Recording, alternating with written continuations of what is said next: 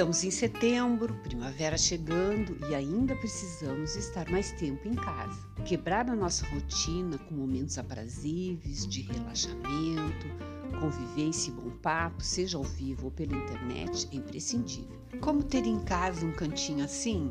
Que nos propicie esse momento, Pinceladas de Arquitetura vai te ajudar. Meu nome é Mara Gazola, sou arquiteta, urbanista, sendo que algumas das minhas falas são de uma entrevista que eu dei há um tempo atrás para o podcast Papo Bem, Bem Bom de Miriam Gazola.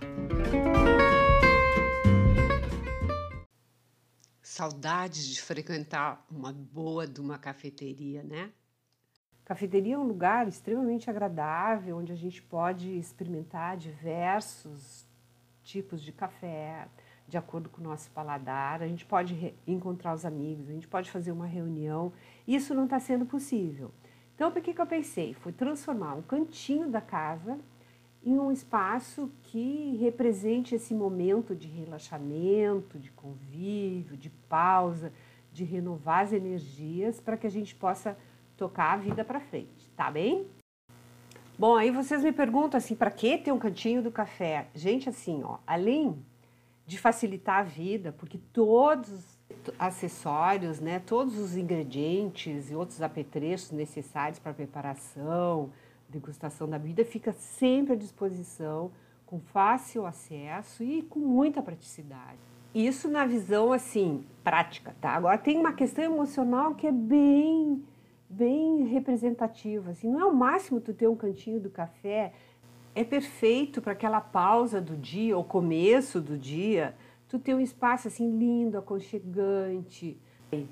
Convenci vocês da importância, da necessidade, da que prioritária que é ter um cantinho do café?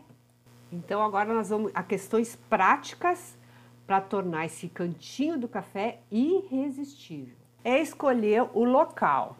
Então, vai depender do tamanho do espaço que vocês têm, de como vocês usam esses espaços, mas normalmente assim, sala de estar, sala de jantar, cozinha.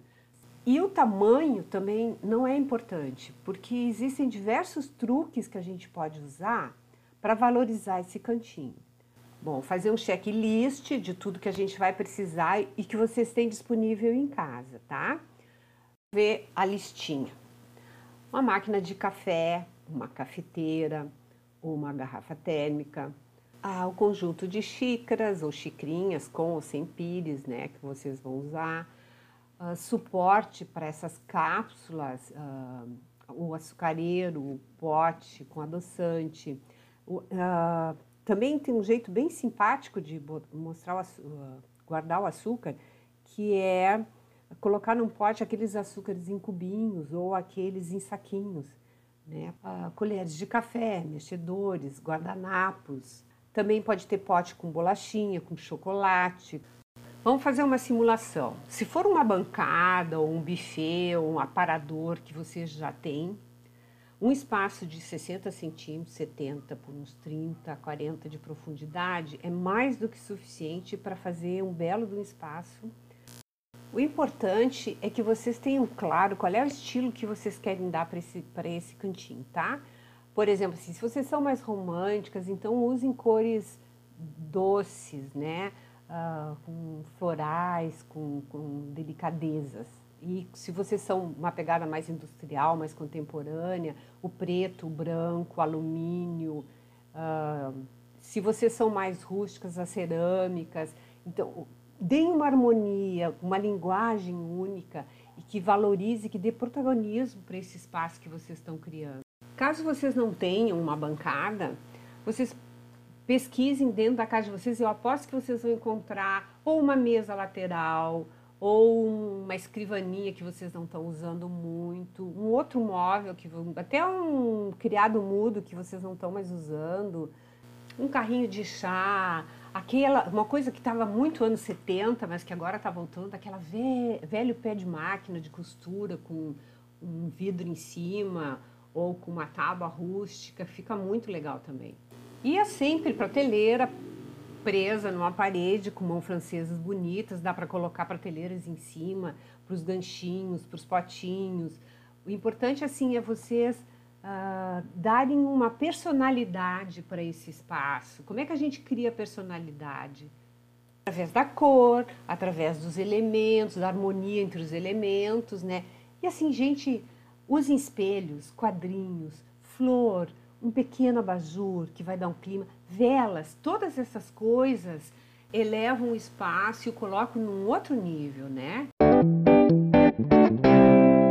Para acrescentar uma nota gourmet no nosso cantinho do café, que tal aprender a fazer o Dalgona Café, que tanto repicou nos aplicativos, no Instagram, no TikTok, considerada assim a bebida da quarentena. No YouTube também existem diversos vídeos ensinando como se faz o dalgona café. E eu acho que ele fez tanto sucesso porque ele é lindo de olhar. Ele é uma bebida acalentadora, ela, é, ela pode ser tanto quente, consumida quente, quanto gelada. E ela é absolutamente simples de fazer. É café solúvel. Eu gosto de usar o açúcar demerara e água só. E o resto é complementos que as variações que o café permite. Então, normalmente se faz na batedeira, mas para quantidades maiores. Eu pego uma, como é dose pequena, para uma, duas, três, quatro pessoas, eu pego uma xícara e para cada pessoa é uma colher de café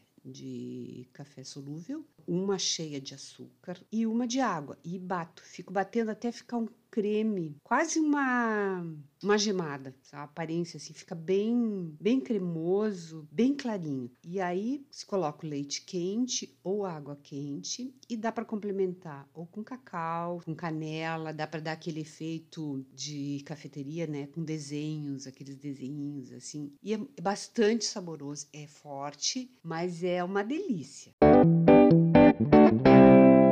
Nos nossos espaços de trabalho, nós também podemos montar um local diferenciado para o café. Seja um escritório, um consultório, uma clínica ou qualquer atendimento ao público, onde exista uma antessala ou sala de espera, nós podemos organizar um apoio por café, organizar as xícaras, por favor, nada de plástico, vamos ser sustentáveis. Açúcar sempre em saquinhos, é bom ter os dois tipos, aquele diet e o normal, ou até mesmo um saquinho com mascavo, por exemplo. E para dissolver o açúcar, a gente é bom optar por uma opção descartável, como aqueles, aqueles as pazinhas de madeira, evitar sempre o plástico, né? Além disso, água. Eu acho bem simpático o filtro de barro e eu vou explicar por que. Eu vou ler aqui. Ó. O filtro de barro é, segundo especialistas, a maneira mais segura e eficiente de se filtrar a água de beber que existe.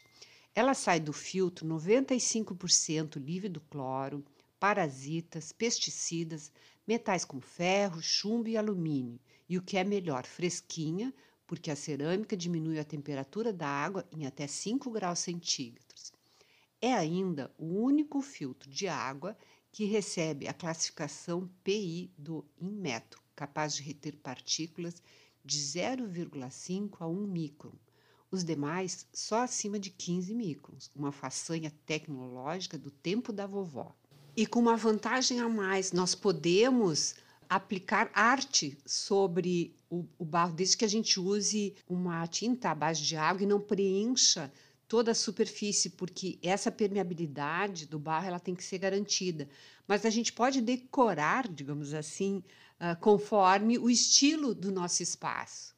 Nós podemos também aproveitar nessa bancada e colocar um porta-retrato ou um quadrinho com as informações sobre o funcionamento dos horários, pode ser colocado WhatsApp, e-mail, site, então informações a respeito, principalmente na missão desse espaço de trabalho. Dá para acrescentar também jornais, revistas, sempre tendo cuidado assim de estar tá atualizados, informações, né? Nada mais chato de que pegar uma revista com notícias uh, que já não, não fazem mais sentido. E não esquecer das flores, um aromatizador, que não seja muito forte, delicado. Tudo isso enobrece o espaço e deixa o tempo de espera muito mais agradável.